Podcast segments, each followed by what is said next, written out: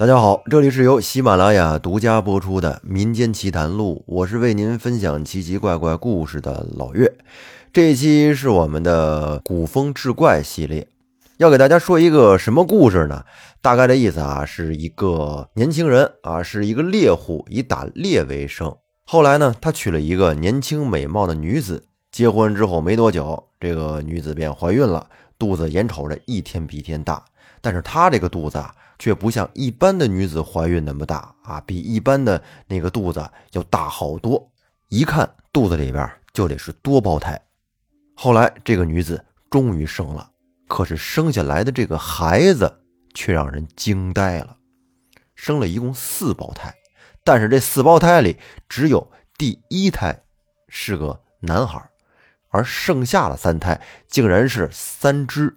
浑身全是细细的毛，长着小尾巴的狐狸，那这究竟是怎么回事呢？下面老岳就给您来说一说。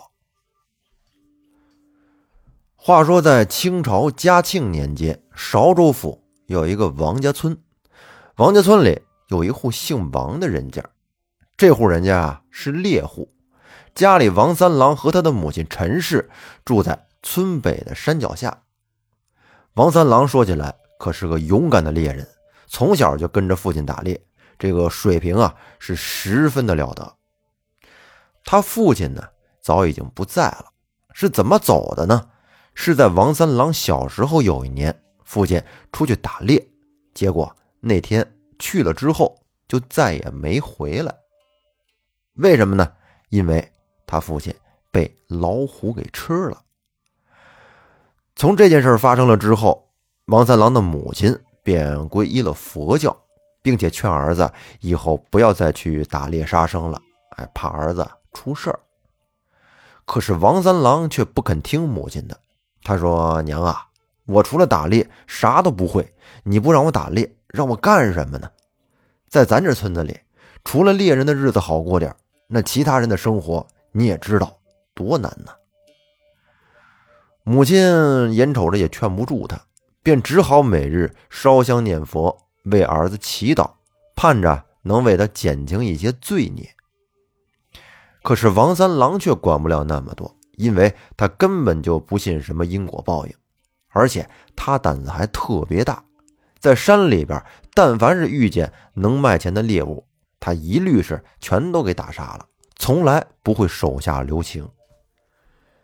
其实说起来，在这个山里打猎呀，还是有些规矩的。比如说啊，三不打。什么是三不打呀？就是不打老虎，不打狼，不打狐狸。因为这个虎是山中之王，若是人被虎吃了，便只能自认倒霉，也不能去报仇。而至于狼和狐狸呢，公认是很有灵性的动物，不能招惹，否则啊，容易引起灾难。除了这三不打之外，还有二忌，就是忌杀怀孕的动物，忌杀动物幼崽，因为也只有这样做，打猎才能持续下去，否则山里面的动物怎么能一代一代的往下繁殖呢？是吧？那不都得被猎人打光了？哎，这是可持续发展。村里的老猎人多次就劝告这些新猎人们，一定要按规矩来。尽量猎杀一些成年的，而且数量较多的动物。你比如说野猪、山鸡这些，哎，也能满足猎人们的一些需求。虽然大多数猎人都守规矩，但是呢，还是有少数人不管这么多。为了谋财，他们不肯放过任何猎物，而王三郎就是其中的一个。再加上他父亲是被老鼠吃的，他恨这老虎啊。因此呢，他对山里的动物都充满了仇恨，认为这些动物天生就是让人打杀的。后来也不知道什么时候，他们的县城里啊来了几个外地的商人，开了几间专收动物皮毛的商铺。他们这买卖是明码标价，其中狐狸皮最为珍贵。他们将这个狐狸皮啊。可以做成这外套啊、披肩啊或者手套啊，哎，卖到外地的有钱人家，这一张好的狐皮可以值不少银子的。因此，虽然明说不许猎狐，但是私下里好多猎人他们都打狐狸。这天，王三郎进山打猎，这忙活半天也没打到什么正经东西，哎，收获不太好。他这个心情啊，有些郁闷。于是呢，便往深山中去找。在中午的时候，他突然就找到了一处山洞。于是呢，他就去到这个山洞口啊，跟那儿歇歇，打算吃点干粮。哎，他这刚到洞口，就看见有几只小狐狸从洞里跑了出来。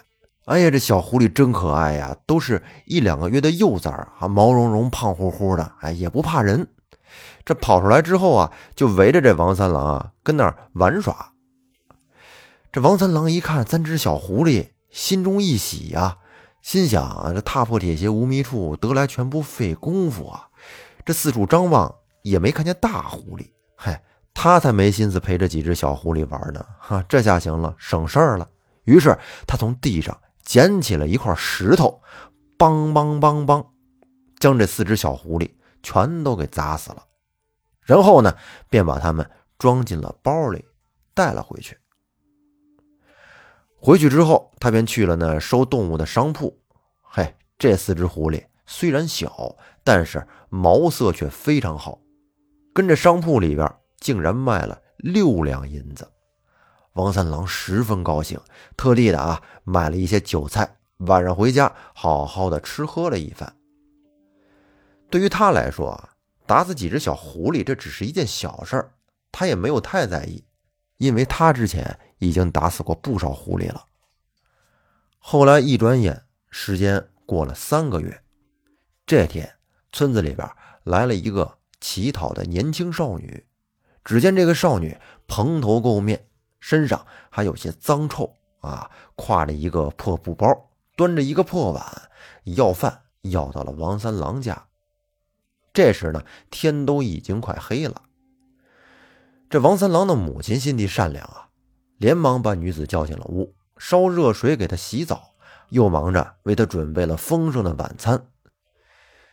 这女子沐浴更衣完之后，王老太太一看，哎呦，这丫头怎么长得这么好看呢？容貌可以说是绝美啊，让人一看就心里喜欢。而王三郎见到这女子之后，不禁的双眼发直，心想啊。真好，我要是能娶到这样的媳妇儿就好了。后来通过聊天得知，这个女子叫白慧香，今年十七岁，是山西人士。她原本呢也是大户人家，但是去年家乡发生了瘟疫，这人就像稻草一般啊，一片一片的死去了，而她的父母亲也都不幸遇难了。她没有办法。只有一个人往外地行乞流浪，这流浪了有一年的时间，才来到了他们这个村子。慧香一边说，一边就流出了眼泪，显得十分可怜。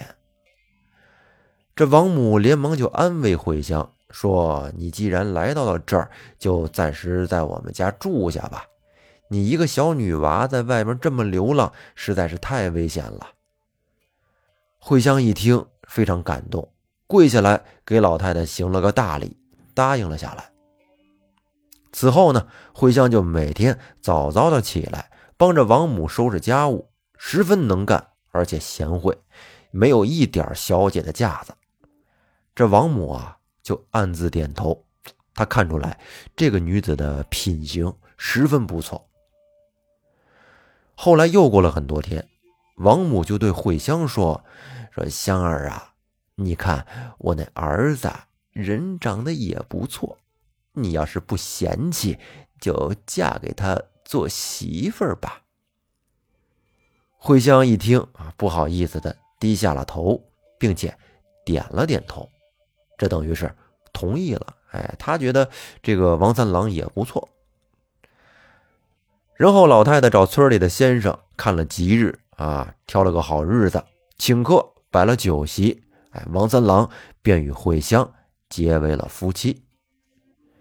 在新婚夜里啊，慧香对丈夫说：“相公啊，如今你娶了奴家，我就希望能和你好好的过日子，不想同婆婆一样再失去丈夫了。因此呢，我需要你答应我一个条件，那就是今后别再去打猎了。这样杀生的事做多了，将来会不好的。”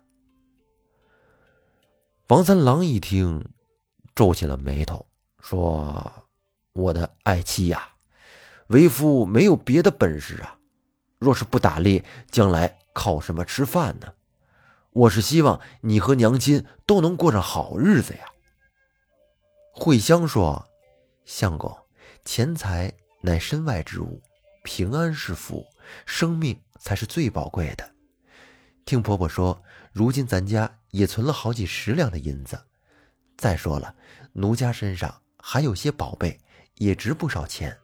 以后咱们就种粮种菜，过平安日子就好了。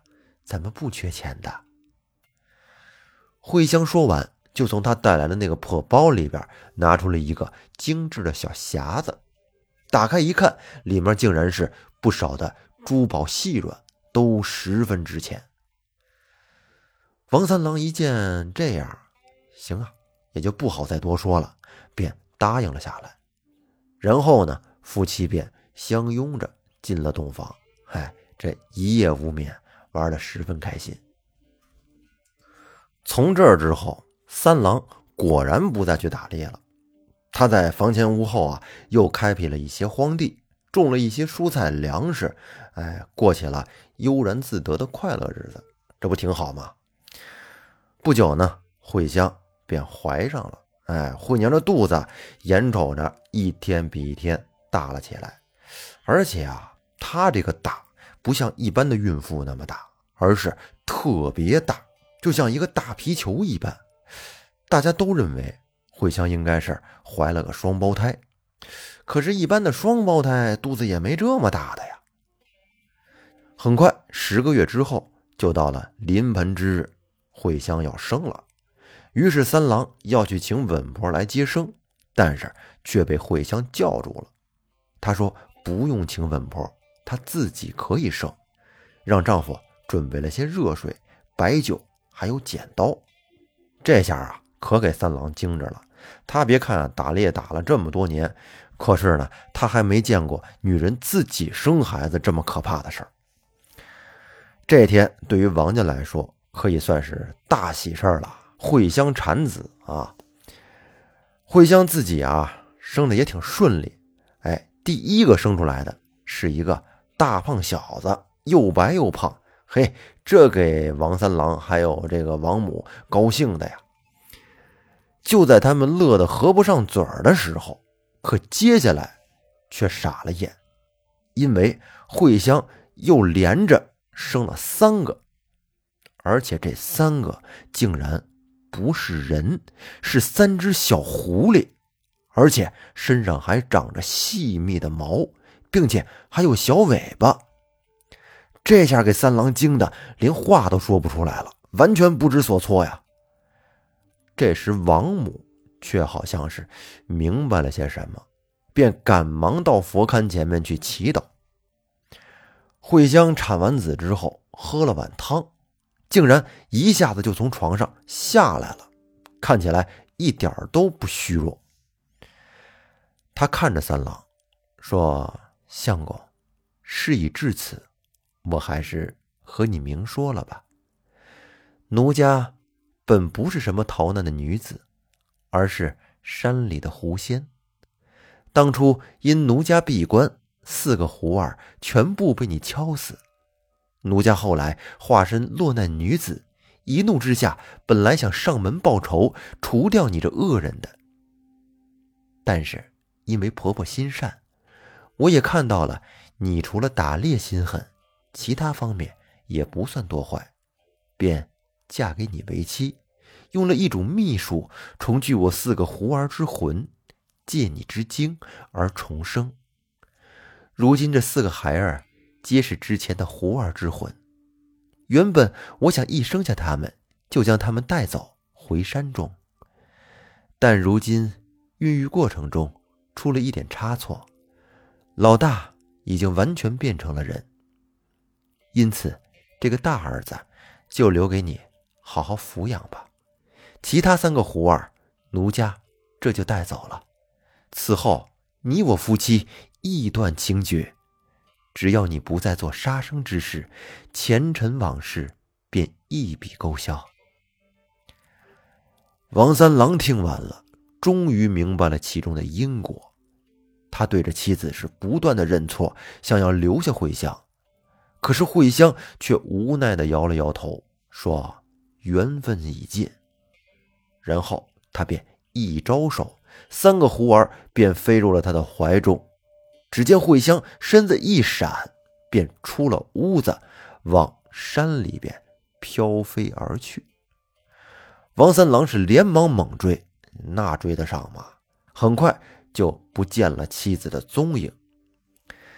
没有办法，他只得回到了家，好好的养育起了儿子，并且呢，他给儿子起名叫王四郎啊，这名字起的挺敷衍哈，挺省事儿。多年以后啊，三郎的儿子王四郎去参军，因为骁勇善战，还当上了大将军，而王家也富贵显赫一时。但是四郎他自己都不知道啊，他的生母竟然是一个狐仙，而这件事呢，王三郎也是一直没有告诉他，只跟他说他的母亲在他一出生的时候就病故了。好了，那这个故事说到这儿呢，就结束了哈。这个三郎啊，哎，真是为了利益，以前呢不守规矩啊，打猎杀生，最终还是引来了狐仙，自食因果。还好他的母亲善良，为他挡了一次死劫。后来这个狐仙可以说是心软呀，竟用嫁给他为妻的办法呢，来救回他自己的那几个孩子，这叫借精还魂。反正虽然最终结局不圆满吧，但是呢，我觉得还挺好的。对于杀生这个事儿啊，我们一定得谨慎对待啊，特别是这个野外的生物啊，皆靠天地所孕养，与人类都没有一点关系。那么我们有什么权利去杀害他们呢？是吧？这个行善与作恶都是有回报的。动物因为头脑简单、思想单纯、感情比人类更直接。就好像咱们现在养的很多宠物猫、宠物狗之类的是吧？你对它好，它也对你好。那这期咱们就说到这儿吧，感谢大家的收听，欢迎订阅专辑并关注主播复古宇航员，咱们下期再见，拜拜。